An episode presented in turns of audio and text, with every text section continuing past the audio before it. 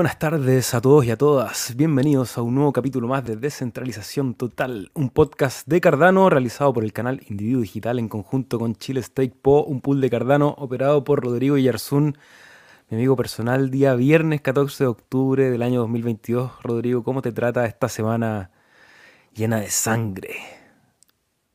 Me siento como el coyote, hermano. no me funcionó el paracaídas y, y voy en caída así. Qué buena era la música del coyote, ¿eh? sí. Tenía una musicalización muy, muy bonita. Les damos la más cordial bienvenida a todos que se van conectando ahí a través del chat. Nos dejan saludos. My Life Food, ¿cómo estás? Saludos al Cardumen también, que es, el nombre que cariñosamente le ponemos a quienes delegan con nosotros en el Pool Chile. Ahí viene llegando Cripsy desde Valencia. Dice que va a tener que poner un colchón, sí, varios colchones.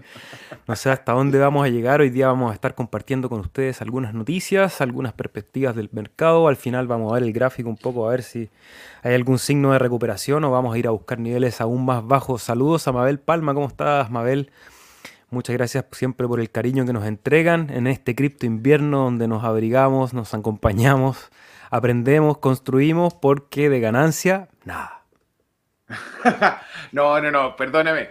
A ver, siendo honesto, vamos en los 160 episodios y yo estoy seguro de que mucho hemos aprendido en conjunto a través de cada episodio de la investigación propia.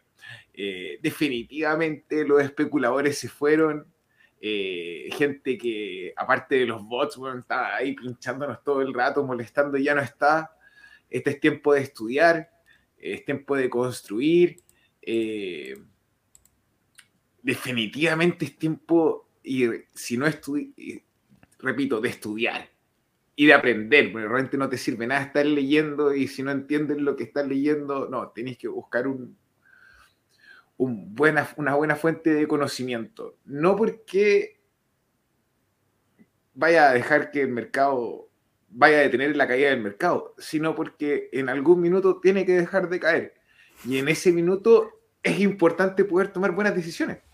Si eso está más allá de lo que nosotros podemos, está, está fuera de mi control, hermano, si esto fuese mi control, créeme, uno y cada uno de ustedes que los quiero un montón, estaríamos arriba.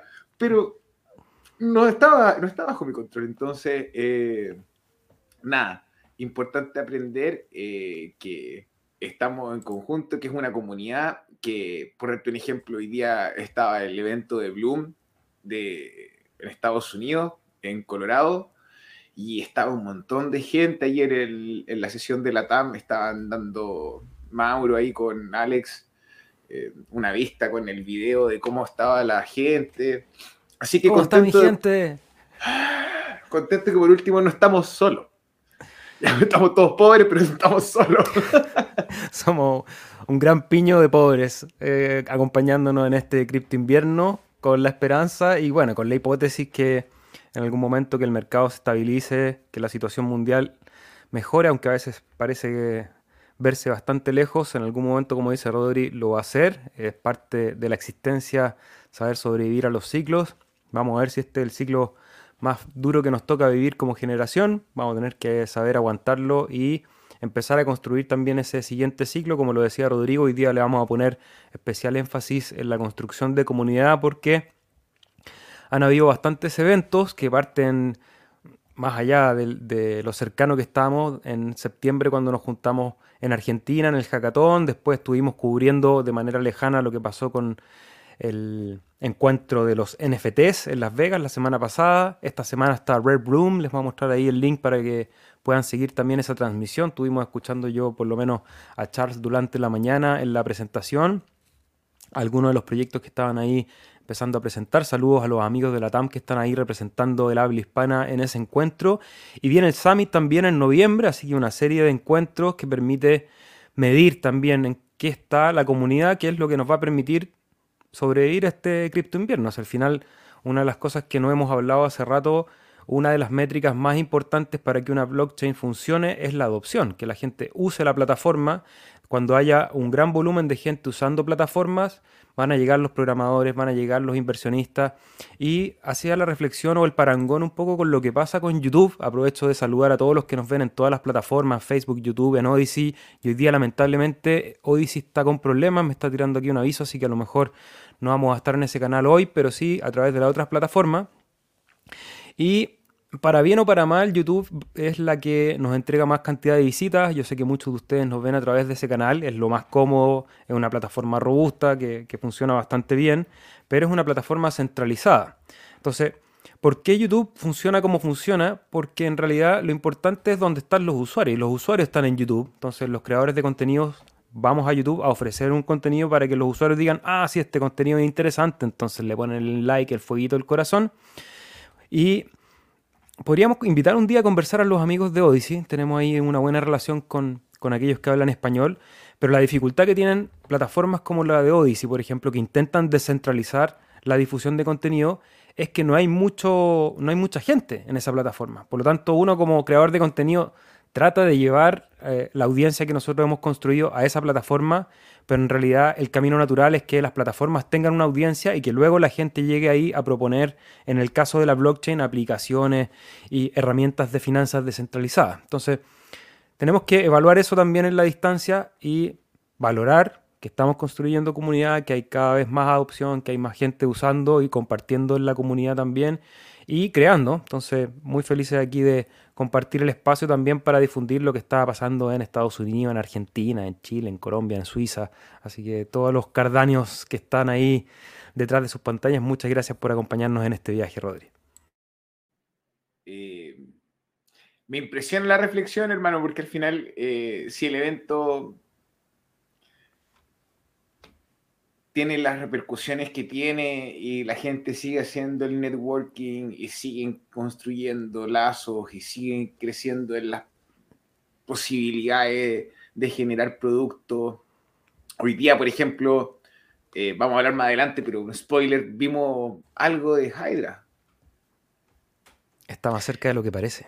Entonces, de repente mantenerse positivo, saber que esto, somos afortunados de tenernos, de poder estar acompañados. A los hippies les faltó el Bitcoin para poder cambiar el mundo, ojalá que a nosotros no. Eh, entonces, nada, una vez más les damos la gracia a quienes nos acompañan y están dando salud, hermano, en el chat parece que es de las Europas. Éjale, vamos a ir a saludar a quienes se conectan, pero me puedo poner. El... Yo no soy la deja veneno, Rodrigo, pero. Ponte, hermano creo que hoy día tengo que hacerlo. Porque me parece, o sea, toda la producción que se ha hecho en el, Bloom, en, el encuentro que está haciendo en este momento en Colorado, y yo veía el auditorio y no estaba lleno, compadre.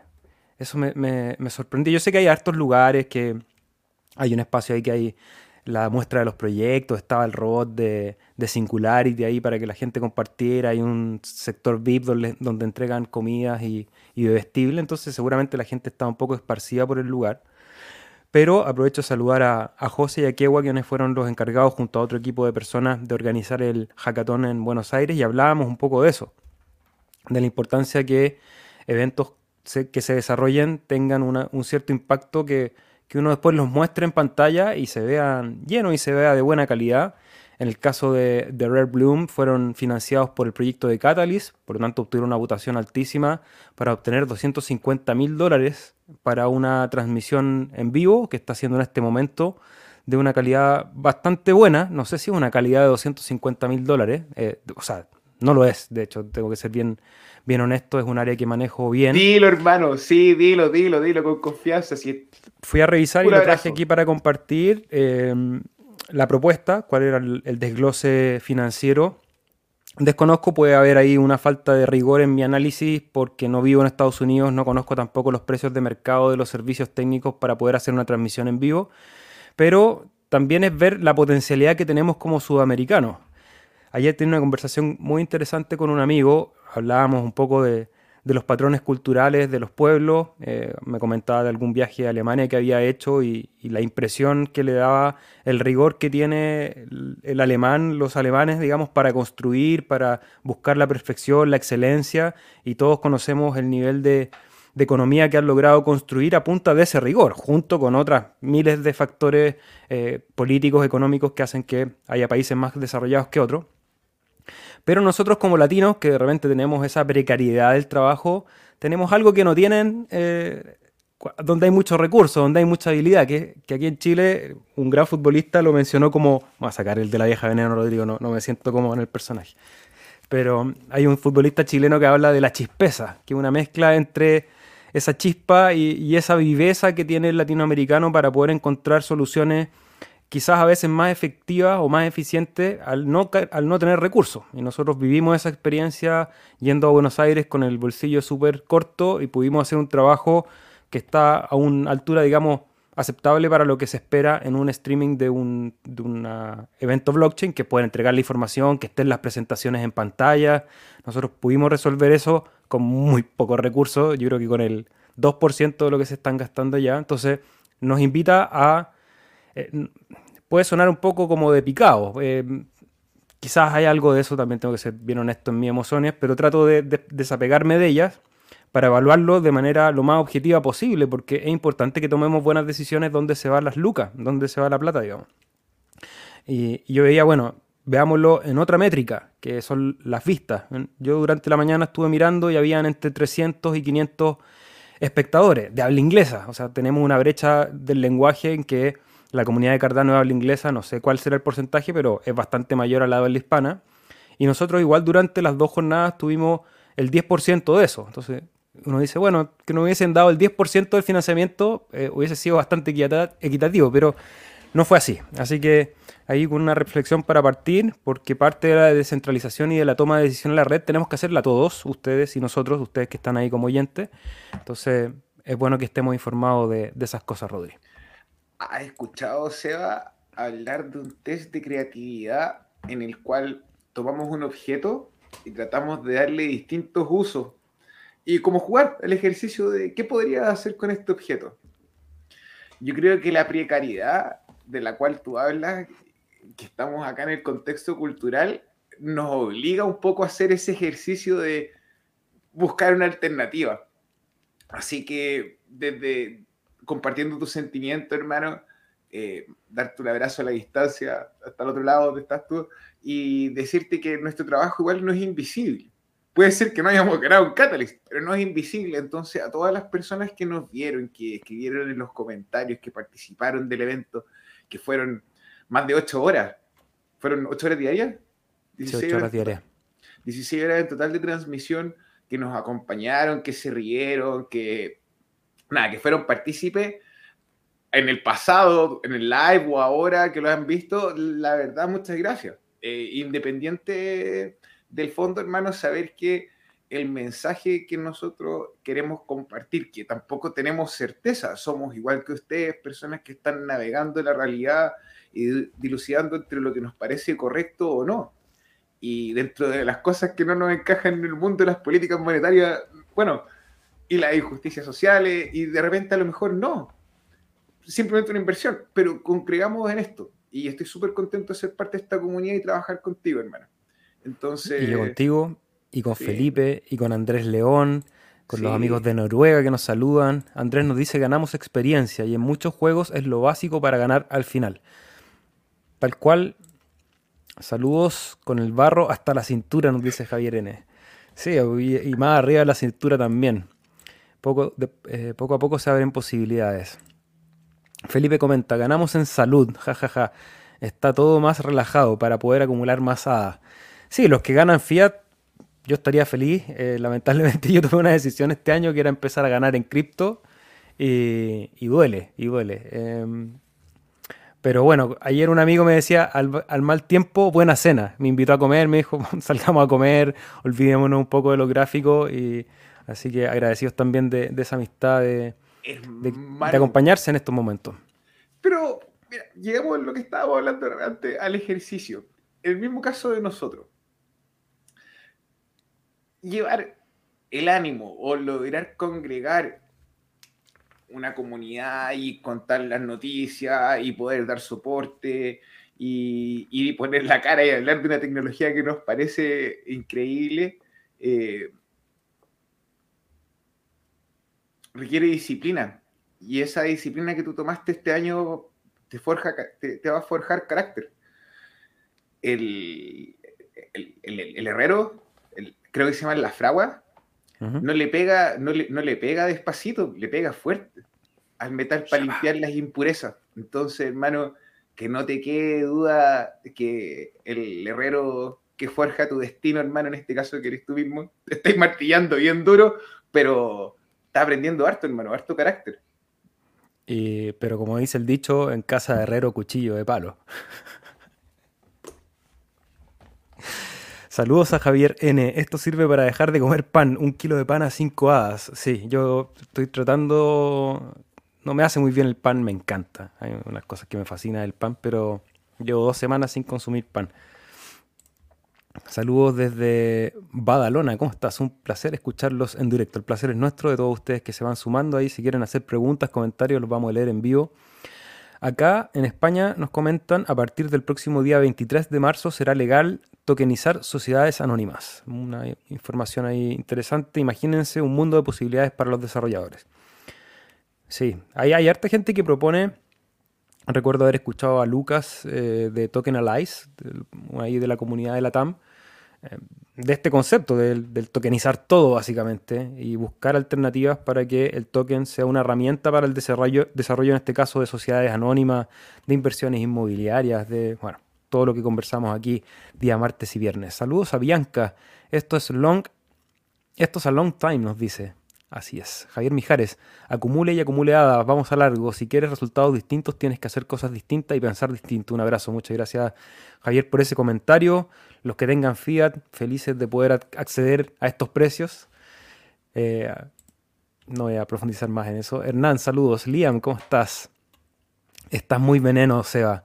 Eh, sí, perdón, perdón. Eh, pero ya está, todo bien. Vamos, vamos para adelante con buen ánimo, buen humor. Liam, compártelo, Sebas. Eh, no sé qué, a qué te refieres, pero vamos a empezar a compartir ya la pantalla para transmitir las noticias, análisis y todo lo que tenemos preparado para ustedes. Saludos a Edwin Bravo. Mi madre dice chispeza que tenemos la malicia indígena, que quiere decir que somos más vivos para encontrar oportunidades donde no las hay. Eso es parte del carácter latinoamericano Hola amigos, buena transmisión, gracias, Guille. Fue magnífica la transmisión del hackathon, muchas gracias por eso. Si tu trabajo motiva a una persona, has logrado mucho y vuestro trabajo me llega motivado a muchos, me lleva motivado, motivando, perdón, estoy medio disléxico, muchos meses a mí, nos dice Andrés. Gracias, toda la razón, eso es algo que la música a mí por lo menos me ha enseñado, con que uno pueda tocar un alma, ya todo el trabajo de, de componer, de arreglar, de ensayar, de poner en, un show en vivo, de el trabajo que significa hacer música, que, em, o sea, si las criptomonedas en este momento están en rojo, la música está en rojo hace rato. Eh, la, vida, sobre todo en, Latinoamérica, para los creadores culturales y artísticos eh, ha sido súper compleja a través de la pandemia y la música es una de, de las más afectadas. Entonces, pero esa, esa idea que alguna vez en un ensayo a punta de broma alguien dijo con que toquemos un alma, ya está hecho el trabajo. Y eso creo que también se aplica a este podcast y al trabajo que hacemos con el pool. Nos vale eso paipilla, dice Edwin. Hola muchachos, lamentablemente no los veo muy seguido, Pablo. Pero hace unos videos atrás nos hablaron muy bien de un comentario corto de la billetera Yoroi. ¿Cuál recomiendan? Yo creo que Eternal en este momento es la billetera más cómoda para la gran mayoría de usuarios o da la luz si tiene un computador eh, bastante robusto, siempre con una hardware wallet, Rodri. Eso mismo. Eh, vamos a ver más detalle, pero hoy día encontramos que en la Apple Store estaba una aplicación de Nami Wallet falsa. Ojo. Entonces, eh, como todas estas aplicaciones, si ustedes no estas billeteras calientes, ustedes no las utilizan con un hardware wallet, por lo menos dos o tres controles desde el sitio de donde estás bajando, el archivo que estás bajando y tener certeza, el, por darte ejemplo, el autor o la persona que sube el, en la Apple Store, por este ejemplo, en este caso, daba claro que no eran, no eran los autores de Nami Wallet, que es el operador del Pulver. Entonces, eh, mucha atención con eso. Eh, en particular, eh, la billetera Eternal, como decía Seba, tiene una experiencia súper cómoda y nada, empiecen a preparar ahí cuando venga Game Changer Wallet, pero no puedo decir nada más que... Guille, eh, pregunta, ¿tiene Cardano un departamento como todas las empresas que se dedique a vender el producto que ofrece? La adopción ni estará, no estará fallando ahí. Primero, para conceptualizar, Cardano es una blockchain que es un proyecto a estas alturas descentralizado. Todos los bloques se verifican por servidores como el nuestro, que somos eh, aquí seres humanos del último rincón del mundo y mm, tres mil y tantos de esos pools nos preocupamos de mantener la infraestructura. Hay tres entidades si quieren profundizar en el canal, hay un video donde explicamos un poco esto más en profundidad que se llama la guía definitiva.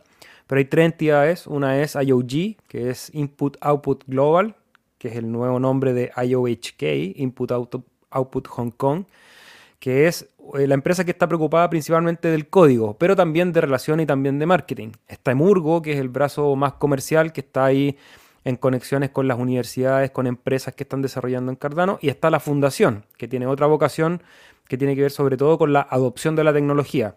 De esas tres entidades, yo creo que cada una tiene departamentos específicos para preocuparse del marketing. Y lo hemos podido ver sobre todo este año, creo yo. Eh, la adopción ha crecido mucho, sobre todo a través de la cantidad de videos que están subiendo. Hay un cuidado mayor de informar con, con más detención al público eh, común, digamos, de qué es lo que está pasando en la red.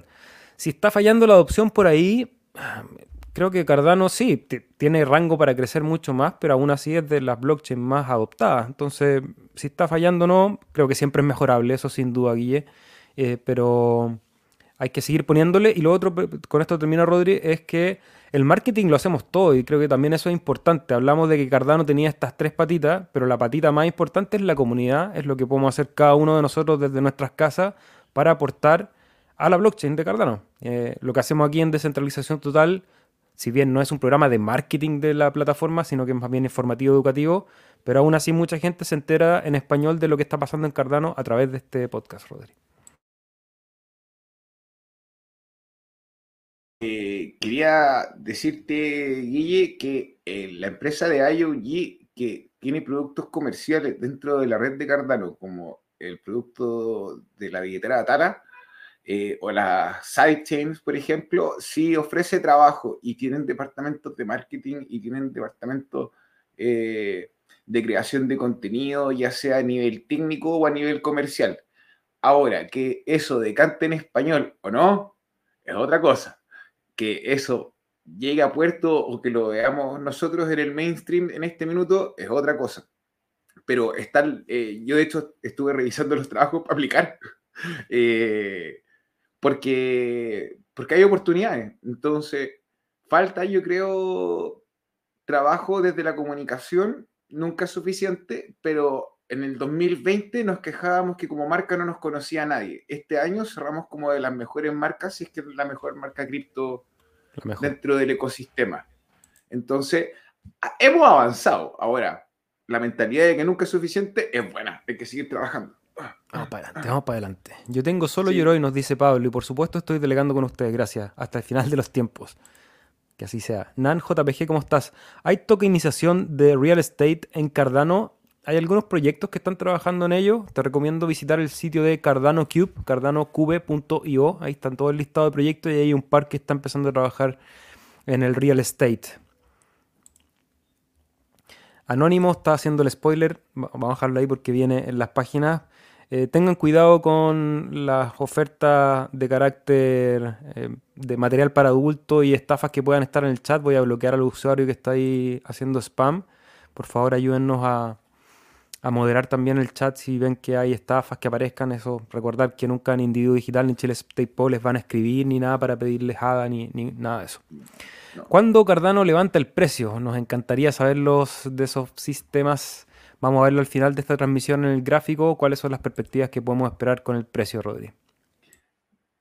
Bueno, no spoiler porque ya dijiste que íbamos a leer al final. Ahora, lo importante, amigo, es que esto va esto va en un conjunto de una situación macroeconómica. Obviamente, Cardano nos mostró en el bull market pasado, lideró el desarrollo y en el bear market está liderando el desarrollo también. Ha caído harto. Pero veamos que el movimiento está correlacionado con Bitcoin, al igual que en, en, en muchas de las otras monedas. Ahora, lo interesante es ver, y que ahí ya no toco más el tema hasta el final, el gráfico ADA-BTC, a pesar de que está, rompimos los 2000, de resistencia, estamos ahí en una posición interesante. Eso. Yo con mi Fiat voy comprando ADA y depositando en el pool chill. Gracias todos los que tienen Fiat, siéntanse felices de esta oportunidad. Gente que hay detrás también. 36 centavos, mi esposa me va a matar. Aprovechar de recordar, eh, nosotros llevamos harto rato en este podcast y de repente tratamos temas de un poco más profundidad, pero me acuerdo que al principio tratábamos los básicos, que es nunca olvidar, no invertir más de lo que estés dispuesto a perder, si es que te duele la guata o si alguien te va a matar es porque a lo mejor estás sobreinvertido en, en un lugar u otro. Puede ser cripto, puede ser cualquier lugar. En este lugar, en este momento, a menos que hayas comprado dólares, creo que no hay ningún lugar seguro. Eh, incluso activos que son muy valorados por su estabilidad, como el SP500, por ejemplo, también están perdiendo una montonada de dinero, así que tampoco es que hay mucho refugio, pero ojo ahí de recordar siempre el manejo de riesgo para que momentos que pueden ser largos, vamos a ver, podemos estar un año, dos años más en esto, eh, puede hacerse muy doloroso si uno no tenía un plan eh, con esa perspectiva de riesgo. ¿Cuándo es la próxima actualización importante para Cardano? Nos preguntan. Ahí algo vamos a hablar de, de, Hydra, que ya se está viendo. No he escuchado fechas, eso sí, Rodri. No sé si tú tienes alguna fecha más específica de, de qué se viene.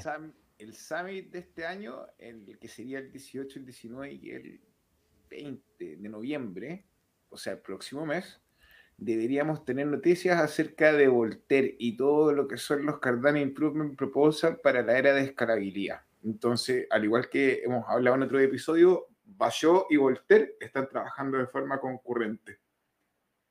Eso. Bacán.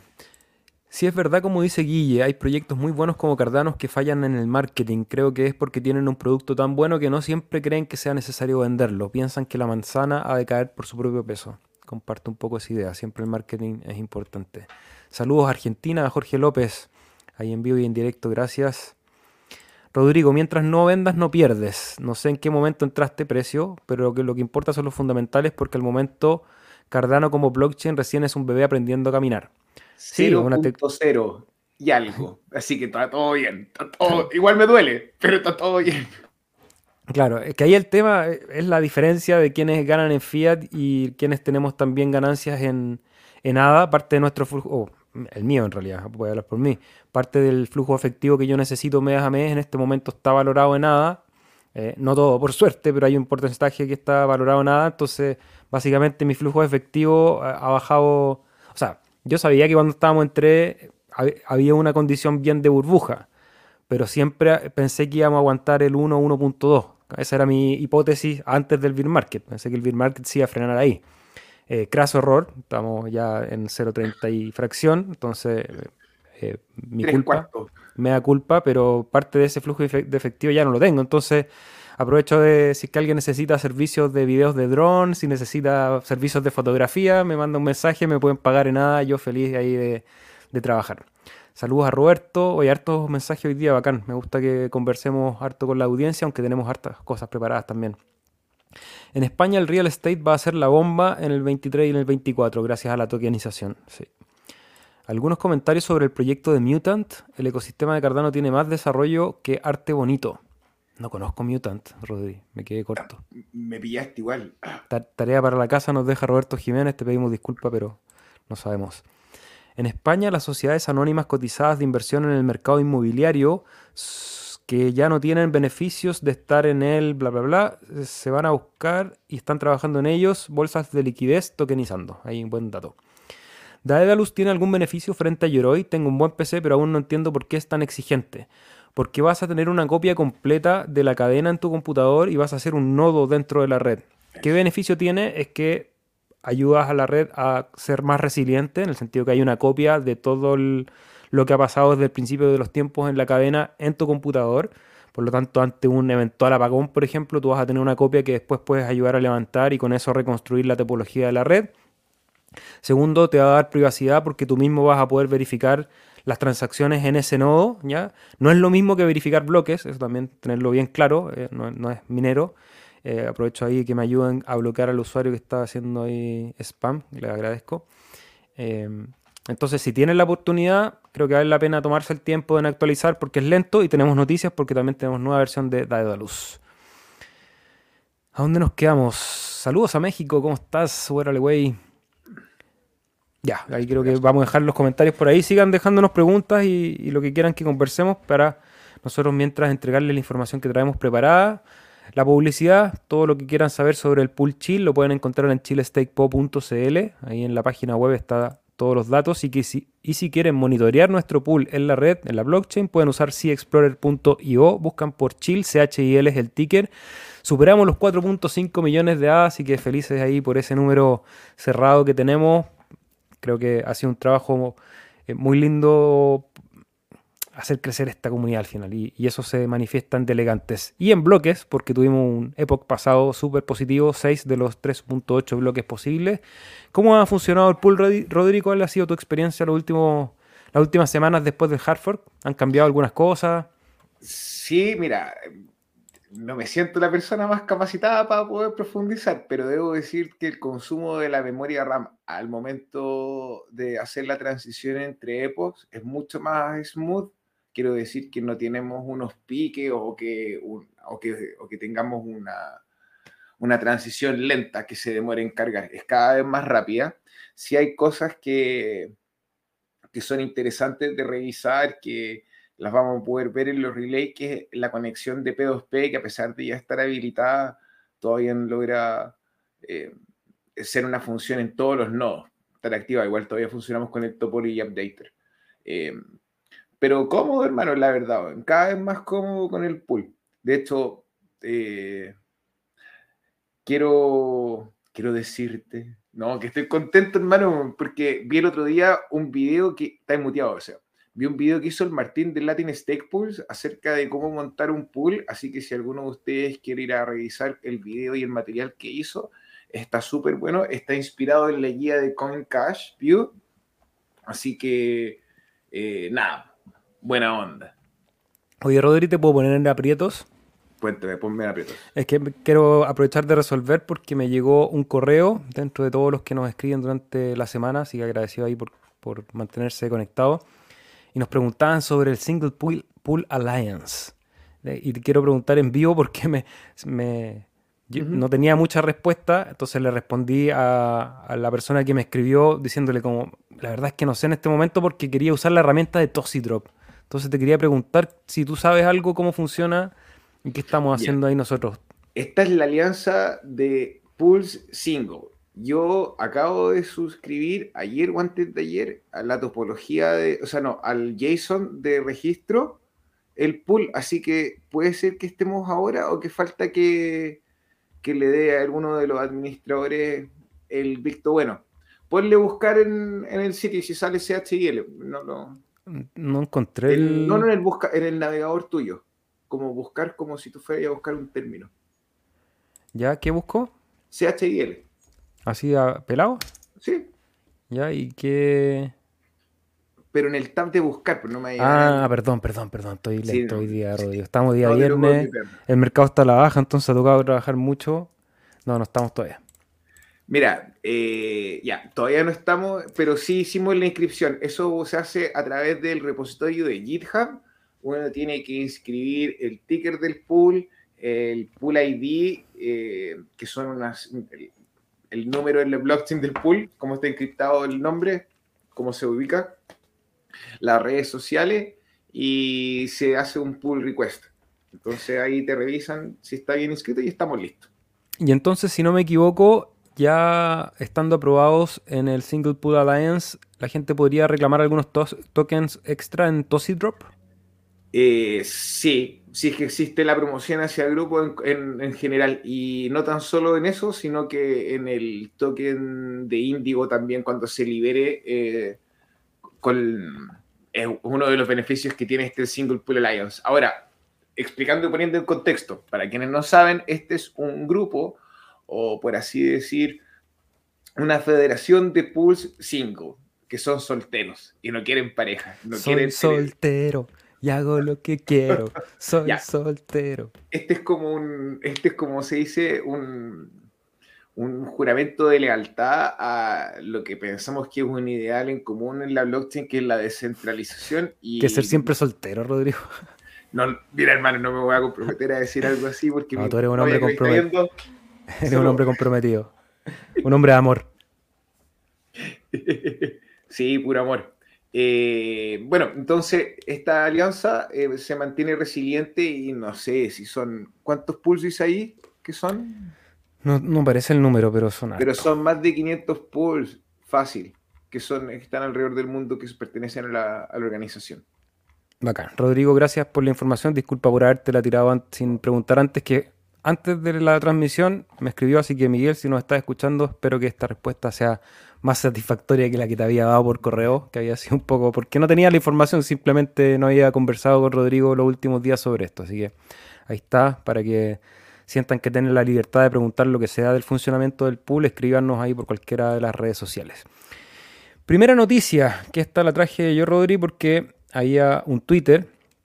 Nosotros hemos hablado harto del sitio de MinSwap y esto me pareció interesante compartirlo, que no es una noticia muy positiva porque habla de la distribución del token dentro de las billeteras, ¿ya? Entonces hay un gran porcentaje de los tokens alojados en una sola billetera que si bien tiene la función de entregar la liquidez y de almacenar los tokens que están en los contratos, me parece que es para levantar atención porque creo que el protocolo permite que esto esté distribuido en billeteras separadas, si no termina siendo al final una tabla Excel asociada a una billetera donde está pasando todo, es decir, una acción centralizada del protocolo. Entonces, para que pongan atención, también para recordar que si bien nosotros acá hablamos de muchos proyectos que se están construyendo en la red de Cardano, MinSwap es uno de ellos. MinSwap, lo he dicho abiertamente, es el exchange que más yo uso dentro de los descentralizados en la red. Me parece que está súper bien construido, pero este tipo de información creo que es importante revisarlas para tomar precauciones, porque aquí no hay nada por sentado, no hay nada seguro, siempre cuiden su, su capital y tengan ojo donde invierten y compartan este tipo de información, Rodrigo. Eh, para quienes no saben, a lo mejor lo que, de dónde sale esta información es una empresa, o en realidad una empresa en blockchain que salió que se llama Cerberus.io, eh, que se dedican a hacer un mapeo de la blockchain y las billeteras y comparar la distribución que eh, las empresas o los servicios declaran en su white paper versus lo que tienen en, en la vida real. Y no siempre es fácil ser consecuente. Entonces, esta es una buena oportunidad para poder revisar. No creo que haya mala intención en la gente de MinSwap, por lo menos hasta donde yo los conozco, pero sí creo que es algo en donde tienen que trabajar. Así que, primera noticia del día. Segunda noticia, ya lo comentabas, Rodri, te dejo el micrófono para que ahí nos, nos, hagas tomar precaución. la, mira, hazle clic a la imagen, por favor, Seba.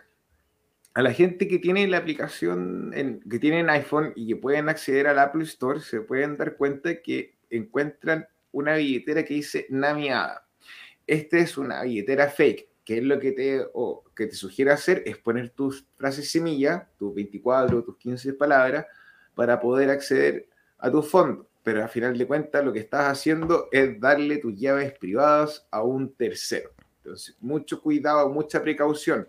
¿Cómo uno se puede fijar? Por ejemplo, en el developer, en el desarrollador.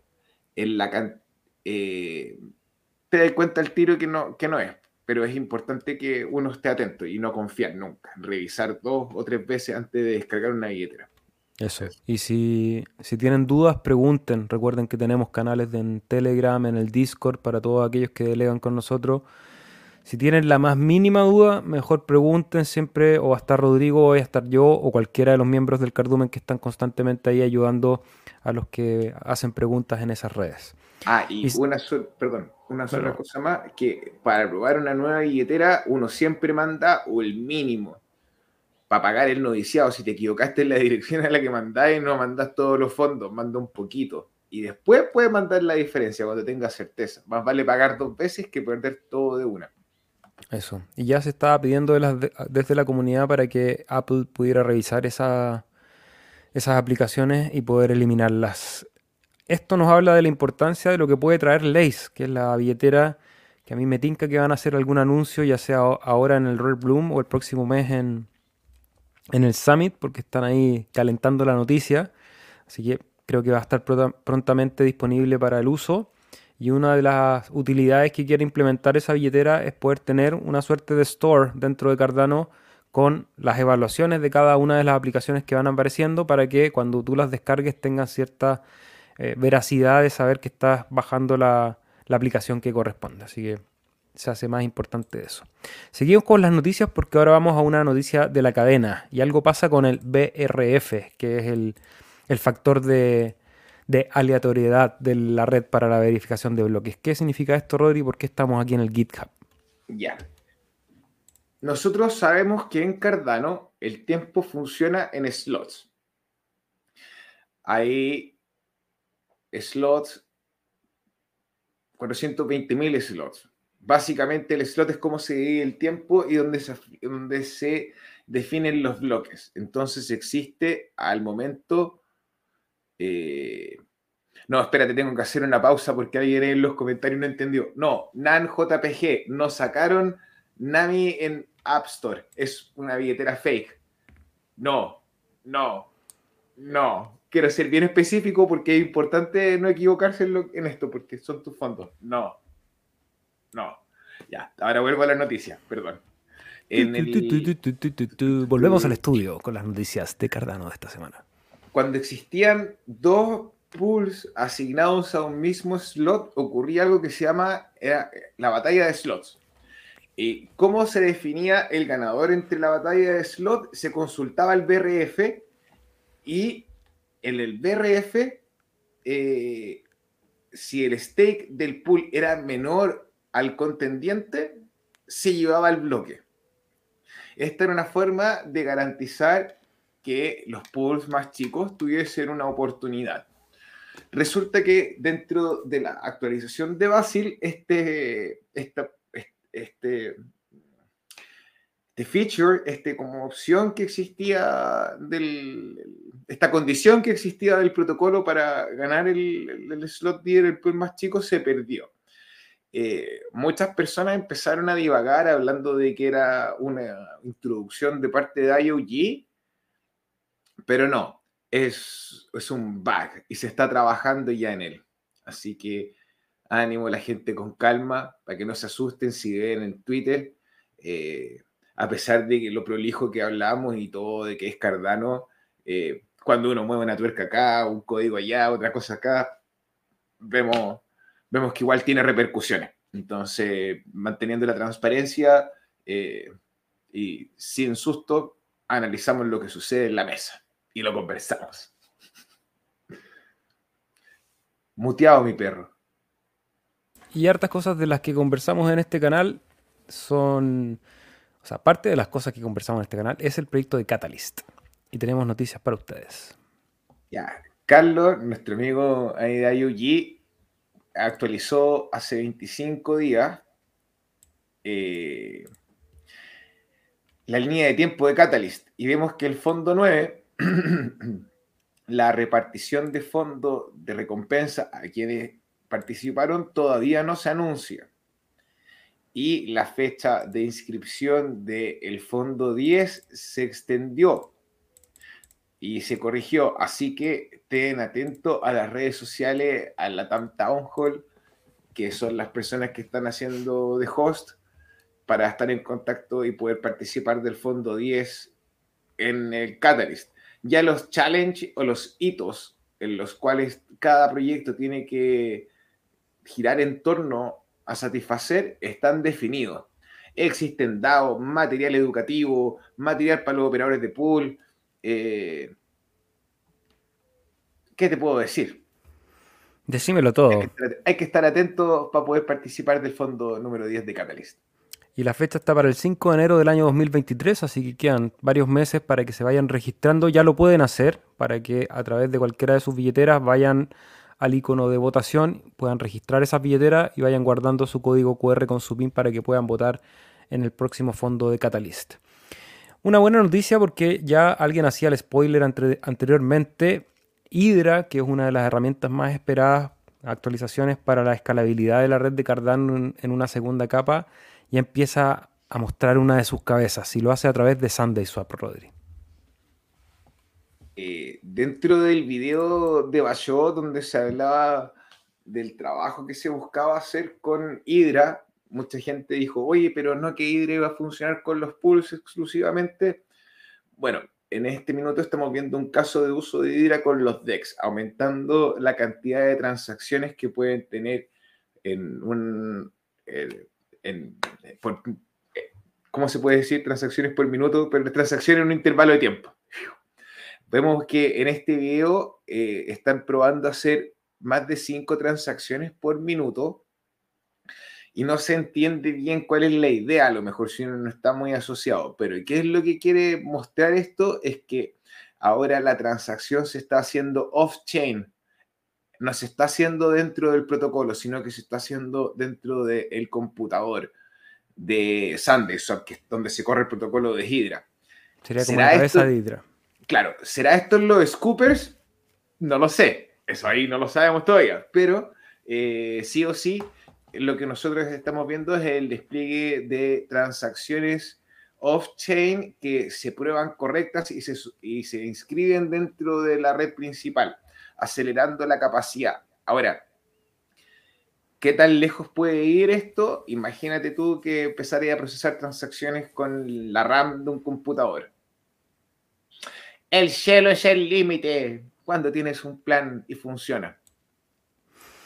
Y seguimos con otra noticia de la red porque Input Output nos informa que ya está disponible en la mainnet la versión 5.1 de Daedalus. Ya hablábamos anteriormente de esta billetera de nodo completo que puedes instalar en tu computador siempre y cuando tengas una máquina, un hardware y una conexión a internet más o menos decente. Y esta nueva versión, la 5.1, trae nuevas actualizaciones en la integración, sobre todo con las hardware wallet, Ledger y Trezor, que me parece bien positivo. Yo aún no lo he probado, pero durante el fin de semana que espero tener un poco de tiempo vamos a ver cómo está esta actualización. Creo que aquellos que puedan, que tengan los recursos de infraestructura, prueben la billetera de Aarus. Creo que se van a llevar una buena sorpresa cada vez. Cada versión va mejorando aquellas cosas que nos molestan un poco, que es lo lento, pero recordar siempre que es un nodo completo. Se supone que tiene que ser lento, aunque se está trabajando para que sea la experiencia cada vez más fluida. Eh, es parte de la seguridad que sincroniza el nodo con la cadena completa y eso toma tiempo. Toma tiempo y parte de los adelantos de los casos de uso para Mitril es poder dar un mejor arranque a la billetera de Daedalus. Entonces vamos a poder ver que usuarios que antes no tenían las capacidades para correr en el computador van a poder hacerlo. Y las billeteras light van a tener el mismo nivel de seguridad que las billeteras full node. Eh, eso sobre la actualización y por si no se entiende, el modelo de transacción entre las eras de Alonso, o sea, la era de Sherry y la era de Gogen, y ahora que estamos viendo con mayor escalabilidad, tiene cambios y esos cambios tienen que ser actualizados con la aplicación que tiene Ledger dentro del dispositivo con el cual se trabaja en Cardano. Volver, aprovecho a volver a recordar que una buena manera de llegar a los links de descarga oficiales es buscar en el Twitter que sean cuentas verificadas, vean los, la cantidad de seguidores que tienen, corroboren ahí y ellos, por ejemplo, aquí están posteando el link para bajar la billetera de Aeolus. Esa también es una buena herramienta para no caer en phishings. Y otra herramienta que en algún tutorial del canal lo hicimos, que es la verificación del checksum. Cuando bajen un software, eh, pueden verificar si es que tienen disponible el checksum que es un código. Hay unas instrucciones aquí que en la misma página te las dan. A través de la consola pones un par de comandos y puedes verificar si el, archivo que descargaste corresponde efectivamente al hash que oficialmente la, en este caso, input output está ofreciendo. Eh, una, última, una, última reseña sobre Daedalus. Los requisitos de Daedalus en este minuto son, son 16 GB de RAM, pero si de repente te puede correr con menos, no. Entonces, para quienes tengan un computador con menos RAM, no sufran tratando de instalar eh, Daedalus. Eso. Bacán. Y como lo comentábamos en un principio, está ocurriendo en este momento, estamos mostrando aquí en vivo lo que está pasando en Rare Bloom, que es un encuentro de Cardano que se está realizando en Colorado, organizado por Big Pay, que es uno de los canales importantes de difusión de la red de Cardano en inglés. Están en este momento conversando con no lo sé, van a tener que ir a revisar porque no los conozco estos personajes. Han estado durante todo el día, toda la mañana, ahí compartiendo información. Yo he visto algunos, un par de proyectos DeFi, estuvo Charles hablando, estuvo el Ben de Singularity. Así que buena información. Aquí pueden ver la transmisión en vivo. Eh, puedo seguir de vieja veneno. yo no veo los 720p. ¿ah? Eh, la calidad es, aceptable, está bien, el, audio es lo que importa, se escucha bastante bien, pero la calidad de la imagen, no sé si esta calidad de imagen... la vieja. Amigo, amigo, no, quiero, quiero ser crítico, quiero ser crítico con, con, con la parte técnica. Profesional de las comunicaciones y tienen las competencias para hacer una crítica. Lo importante es que nosotros no nos rindamos en nuestro horizonte y en nuestro objetivo, hermano. Entonces, eh, hay que seguirle poniendo pinos. El próximo evento, ayúdenos, por favor, como la gente que ama con Goku, así, vamos a pedir sus votos. Y ojalá podamos tener un streaming de calidad en español y pagado por Catalyst. Eso. Y también hay una mención especial al lugar que consiguieron eh, José Kewa y el equipo de organización el Hackathon, porque ese salón en la universidad tira harta más pinta que, estas cortinas ahí del, de fondo. ¿eh? detallitos, son detallitos que a veces técnicamente pasan desapercibidos, pero que en la experiencia final terminan generando más valor en lo que uno produce me acordé también de un Twitter que tiré de, los videos que estaba haciendo World Mobile Token con Charles y todo. Ahí tenían unos videos que se veían bastante bien y se escuchaba el viento. Y yo me acordaba del sonidista con el que siempre trabajo, un ingeniero de sonido que obsesivo de escuchar de que lo más importante en un producto audiovisual no es, no es la foto, es el audio. Eh, entonces, por eso digo que esta imagen no se vea también, no importa porque se escucha, que es lo importante, el mensaje se transmita pero en ese video el, viento y es cosa de ponerle un deadcat. Hay una herramienta que se usa que debe costar 15 dólares para poder bajar el, viento. Rodri, voy a pasar rápido antes de terminar con las noticias porque se nos están acumulando muchos comentarios. Si no, después no vamos a alcanzar a compartirlos con todos ustedes. Saludos a CryptoCrunch, ¿cómo estás? Roberto Jiménez, Bilbert, ¿cómo estás? Hace tiempo que no veía a Bilbert. Seguimos comprando ADA, seguimos haciendo más grande el pool, una inversión a largo plazo. Muchas gracias hasta los 40 dólares. Para allá vamos en, algún momento. Liam, Tinder Hot. Che, Ro, no tienes nada que ver con eso. No, Rodrigo es un hombre serio, comprometido. Y yo eliminé mis cuentas de Tinder. Ya me aburrí del, del sexo mercado.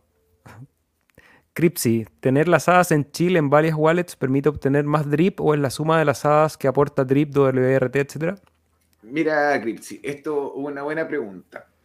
Eh, hubo un minuto en que la gente empezó a utilizar drip drops con varias billeteras que tenían saldos ínfimos. Entonces se logró fijar un, un mínimo y creo que eran 1250 O sea, si, si tú tienes 1250 por darte un ejemplo, vas a poder retirar los 1200 eh, drips con esa billetera y 1200 drips con la otra billetera pero la cantidad de WRT va a ser proporcional a lo que tengas en cada billetera. Por ende, va a bajar al el N original que tienes ahora con una sola billetera. No sé si se entiende. Creo que sí. Pero en los drips, por ejemplo, si tienes varias billeteras, vas a poder pedir más cantidad de drips. De hecho, hay una. Empecé a usar este fin de semana, el que pasó. ¿El Pro? El Pro, sí. Eh, hice una inversión ahí porque yo por seguridad tengo varias billeteras, no porque quiera eh, farmear el sistema, sino que tengo billeteras distribuidas para distintas cosas. Entonces las pude inscribir a través del sistema Pro de Drip Drops, todas juntas. Entonces antes yo cada época me daba el trabajo de ir a billetera por billetera, firmando la transacción, enviando los, tokens para poder recibir el, el airdrop. Y con la versión Pro de Drip Drops me ha funcionado súper bien, así que ahora solamente hago una transacción y me llegan los tokens a todas las billeteras. Tinder está invirtiendo nada. Perdóname, hermano, si entendí. No, volvamos, volvamos. Si yo, ocupo la versión Pro, entonces yo inscribo todas mis billeteras y de una sola billetera hago el importe y el costo de la transacción por cada una de las otras billeteras, ¿cierto? Yes las maravillas de Cardano. Y eso que DripDrops no utiliza ningún contrato inteligente. Ojo, es solamente en el diseño de patrones de transacción. Magic. Eh, como contra, sale un poco más caro. O sea, yo si tengo, por ejemplo, tres billeteras, mando 5, 5 y 5. Son 15 en la suma. Y si tengo tres billeteras y lo hago a través del multidrop, eh, creo que pago 16, ponte tú. Es una nada más. No sé bien por qué, no, no, no me he dedicado a estudiarlo, pero... porque todo es dinero. Porque todo es dinero y todo es negocio. Tinder está invirtiendo en nada. Eh, no que yo sepa, pero Tinder también es una plataforma que se podría descentralizar, ¿o no? Yo creo que sí. ¿Quién decide quién es tu próximo amor? Hay hartas películas que tratan eso que tienen una visión bien interesante. Se viene la colaboración de Sebas con Martín de Latin Stake Pulse. Eh, ya empezó esa colaboración, hemos trabajado juntos en el hackathon y tenemos una relación súper positiva con Martín. Aprovechamos de invitarlos a todos a seguir al canal de Latin Stake Pulse. Está subiendo mucha información de valor, así que felicitaciones Martín por el trabajo que realiza. Y colaboración, yo feliz de colaborar con Martín y con quien quiera de la comunidad. Basta que me inviten a donde me inviten, yo voy, como decía en el Twitter. Saludos a Bianca, ¿cómo estás? Génesis Orellana, saludos a Pompanovich, bienvenida. Jesús, saludos, feliz fin de semana para todos, buenas vibras, muchas gracias. Ah, Nan JPG nos decía que habían sacado Nami de, App Store, esa, la que estaba falsa. Ah, la eliminaron. Mira, la policía descentralizada de Cardano debe haber molestado el servicio al cliente, el servicio de seguridad App Store un poquito. Apretar. Bianca nos pregunta que, o sea, nos comenta que vio a Charles en Las Vegas, en el congreso este que hubo de NFTs, jugando un juego muy bueno en el stand de Cronocopias. Eso va a salir en Cardano Cronocopia, nosotros hace rato que lo venimos comentando, creo que dentro de los juegos y la construcción metaversica eh, es de los que tiene más avance. Y sí, estaban jugando ahí un juego que era como una suerte de carrera espacial y todo. Pueden obtener los tokens, creo que todavía en Drip Drops, así que hay una manera de involucrarse con la tecnología. Mira, Omar tiene un punto de vista un poco más pesimista. Dice, Cardano tiene buenos fundamentales, lo entiendo y lo sigo, pero no para de bajar. Me parece que, queda, que quedará congelado en el tiempo. Sí, no para de bajar. Ahora, si uno ve el gráfico y pone cualquier activo de cualquier lugar del mundo en este momento, el gráfico es muy similar. Proyectos de baja capitalización como el de Cardano, eh, es esperable que bajen quizá un poco más que obviamente que el SP500, que el Nasdaq, pero el Nasdaq ha bajado como el 60% y Cardano va en 80%. Entonces, estamos hablando de, dos escalas súper diferentes y aún así el mercado ha barrido con, esas inversiones. Entonces, sí, no, puedo negar que no para de bajar y parece que tiene pinta de que bajar un poco más, pero tampoco veo otro activo que esté, bueno, salvo Ajax, Rodri. Que eso no, lo tenemos en las noticias, pero estaban pampeando Ajax, pero como loco. Pampeó porque Binance agregó el par Ajax BUSD, que es la moneda estable del dólar de Binance. Omar, hermano, yo te encuentro toda la razón, man. y no creo que se vaya a quedar congelado, ahí, me, ahí difiero, pero sí creo que no ha parado de bajar y es interesante de repente pensar que, que todos estos procesos donde el precio baja y tiene estos cambios o sube y estos cambios tan radicales son fases de redistribución. Eh, eso es mi experiencia. Ahora, eh, no sé, pues hermano, llegar a Cardano a caerse como se cae Solana, otro gallo cantaría. Estaríamos, estaríamos en 0, eh, pero no estamos así, hermano. Y, es duro y yo sé que es difícil. Yo cada vez puedo comprar pero pan con migaditas, pero... y el pan cada día más caro. Aparte, pero te lo prometo, hermano, hablar con Charles en la oficina el lunes de la próxima semana. Le voy a decir que tenemos que hacer algo al respecto. Enhorabuena, nos dice IS. Se habían tardado en formar parte de la alianza. Eh, sí, sí, pero ya estamos trabajando para usted. Ya, eso lo leímos. ¿A qué le llamamos hardware decente? Y ahí eso ya lo contestó Rodrigo. Saludos, Norberto Troncoso, ¿cómo estás? Una cuenta verificada de Twitter nos comenta y ese desafortunadamente no es garantía de autenticidad. En uno de los últimos videos de Cardano Castellanos, Charles lo comentó. Eh, buen, buen aporte, sí, ahí quizás yo fui un poco laxo con eso, pero de todas maneras son, son capas de seguridad. Mientras más capas use, eh, siempre va a ser mejor. O sea, una cuenta verificada es más seguro que una no verificada y después ojalá llegar al checksum, como dice Rodrigo. Yo con respecto al precio, siendo que no había subido casi nada antes del hard fork de Basil, pensé que con la mejora de la red y todos los proyectos por ingresar algo subiría, por lo menos no seguiría bajando, un bajón. Sí, bueno, el, mercado está terrible. Omar, hermano, todo el mercado está por el piso, nos dice Bianca. BTC de 73.000 a 19.000. 10% de inflación en Estados Unidos, aunque las malas lenguas dicen que es mayor que eso, pero lo estarían ocultando. Es normal estar en el piso. Sí, claro que es mayor, porque sacaron la energía y los alimentos de la lectura del IPC, entonces lo más consumido no está siendo evaluado. El otro día descubrí que en Crypto Ledgers uno puede importar todos los datos de Yoroi y así tener una, en orden el tema de staking. Mira qué buena noticia nos comenta NanJPG. Crypto Ledgers es una aplicación para hacer seguimiento de todos tus activos en diferentes exchanges que es muy útil después para hacer las rendiciones de impuestos. Está creado por unos chilenos. Yo tuve una reunión con ellos hace ya bastante tiempo. Eh, pude probar la plataforma en su demo de ahí no he tenido más información porque yo me he desconectado personalmente, pero ahora que lo comentas y si le interesa a la audiencia, puedo tratar de comunicarme con ellos y que nos vengan a contar aquí al podcast qué es lo que están construyendo y cómo hicieron esa conexión ahí con, la billetera de Yoroi.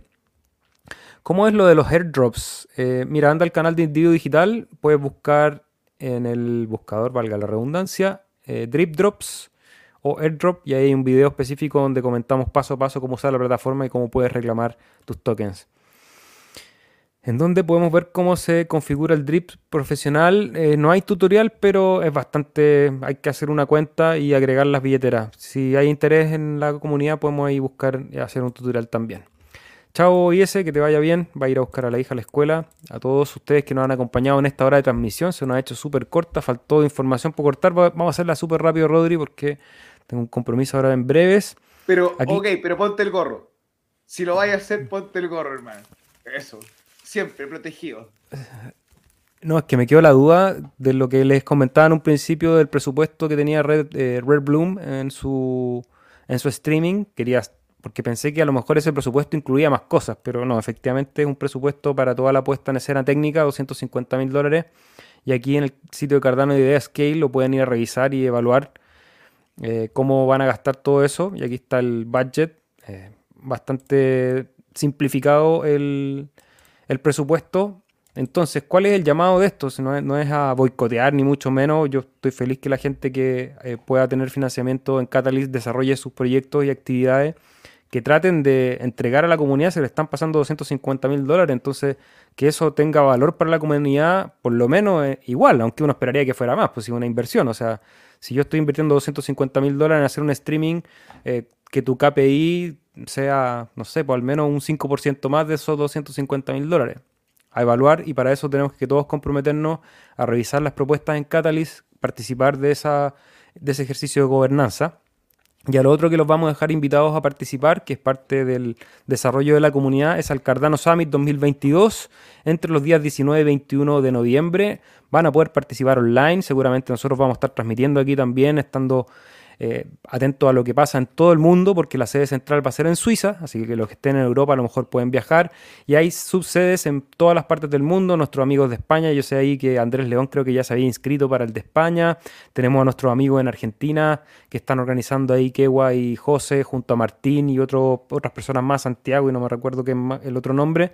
Así que en Argentina también va a haber una reunión. Acá en Chile también parece que se van a juntar. Estamos esperando información de Ulises, que es el encargado de organizar y en todas partes del mundo, así que vayan dejándonos comentarios ahí donde les gustaría participar y si no, si quieren estar online, nosotros vamos a estar aquí fieles servidores acompañándolos, Rodrigo. Eh, mira, Seba, llevamos una hora transmitiendo, se me hace corto, me encantaría poder hacer un programa de cocina de repente, hermano, y como que decir, vamos a dejar algo en el horno, vamos a conversar más. Cocinando con Cardano. Sí, una cosa así. Hagámoslo. Eh, sí, ¿por qué no? Pero entre nosotros. Hagámoslo al tiro. no, mira, me siento súper, eh, creo que es un... Es fome lo que voy a decir, pero creo que es bueno que tengamos la presencia de bots. Eso quiere decir que los estafadores piensan que pueden nutrirse de nuestra comunidad. Hay esperanzas todavía de que hay emoción en los inversores y quieren farmearte. Tengan cuidado con la estafa. Todos quieren tus hadas. Eh, nada, acumule y no especule y seguimos avanzando, pero hermano. Nos vemos el próximo martes. Seguimos adelante, saludos a Andrés León. Eh, y nos quedó, se me quedó en tintero, bueno, lo de Leis, pero ya de alguna manera lo conversamos, estar atento. Íbamos a hablar del, del IPC, pero ya creo que hay otros canales que lo han tratado profundamente. El mercado reaccionó con un doble kill. Eh, aquí está la inflación del mundo, cómo está, para que también evaluemos ese escenario eh, global, ese escenario macro. Sabemos que duele ver a Cardano en los precios que está, pero no es porque no se estén haciendo las cosas bien dentro de la red, sino que es porque en el mundo está el colapso, Rodri. O sea, obviamente, hermano, nosotros veníamos hablando del escenario hiperinflacionario y nos decían, chavales, es que ustedes no tienen idea que están hablando de que la pandemia causó esto. Y decían, sí, pues, hermano. La cantidad de plata que inyectaron y le pasaron a los que estaban más cerca de los bancos y nos metió en este problema. Pero, eh, eh, la misma, lo mismo que pasa hacia arriba. Son emociones, son tiempos, son ciclos no puede caer forever. ¿Y por qué no pienso que puede caer forever? Porque hay gente que está trabajando y desarrollando. Si fuese una estafa a lo Cardax, a lo mejor. Pero, pero veo que no. Oye, pero Cardax está sacando su testnet. Eh, empezaron a tirar pantallazos de su testnet de la plataforma en mil comedas. No, no, no, vamos a comentar eso todavía. Pero... Y Ryan me conteste los mensajes primero, hermano. Sí, Ryan no contestó más. Eh, ya, rapidito los gráficos. ABTC, que era el gráfico que nos pedía mirar Rodrigo hace un rato. Eh, cinco velas rojas de corrido. Después de un pequeño rebote tenemos un retroceso grande después de la actualización de Basil, que nos llevó a los 2600 satoshis. Hoy día estamos luchando con los 1900. Perdimos todas las zonas de soporte. Barrimos completa esta liquidez, que es la única señal que a lo mejor me da para pensar que puede haber un retroceso al alza aunque la vela de hoy me lo, me lo cancela, digamos, porque ayer termina de barrer y hoy día sigue barriendo hacia abajo, así que siguiente parada 1771 satoshis, vamos a ver si eso le puede servir de soporte para un movimiento eh, reversivo hacia el alza, pero por lo que veníamos analizando la semana pasada, creo que es momento de Bitcoin cuando hay mucha incertidumbre, eh, aunque caiga Bitcoin, todo lo que está en las altcoins tiende a irse a la moneda madre que, es el Papi Bitcoin y ya tenemos este análisis hecho eh, y se está cumpliendo de momento, se está apoyando sobre las EMA en una tendencia hacia el alza. La única resistencia que tiene es esta EMA de 300 en gráfico diario que está aquí en rojo. Vamos a ver si eso permite que las altcoins nivelen un poco hacia arriba, pero en general el escenario no se no se ve bueno. Y para terminar, mirar el gráfico de Bitcoin BTC que se mandaron el doble kill. Fueron, liquidaron a todos los longs y después fueron y liquidaron a todos los shorts. El mercado quedó limpio y, ahora va a tomar decisión de qué, qué lado va a tomar. Por la formación técnica, esta cuña me parece súper bajista. Eh, creo que si rompe este soporte que tiene en, en, ascendente en línea amarilla, que lo fue a tocar, pero de milimétricamente en la caída de ayer, que estuvo en los 18.300, me da la impresión que por la vela de hoy lo va a ir a testear de nuevo. Si lo rompe, siguiente parada, Rodrigo. Dolor, dolor, dolor, dolor. A ver, hermano, desde el punto, desde la base hasta arriba, ¿cuánto, qué es lo que, qué es a dónde nos dirige ese triángulo? Del punto bajo, el que marcamos acá. Mm, de ahí hasta arriba. ¿Ese? No, no, no, pero en una línea, ¿cómo se para poder medir cuánto debería bajar el triángulo? No sé qué, cuál es la instrucción. No te va a dar la, pantalla. ¿Pero a qué precio nos podría empujar? Yo tengo marcado, bueno, el, mínimo anterior que los 17.500 y después 13.800. Hermano, la línea media móvil de 400 semanal. ¿Cómo quisiera decirte?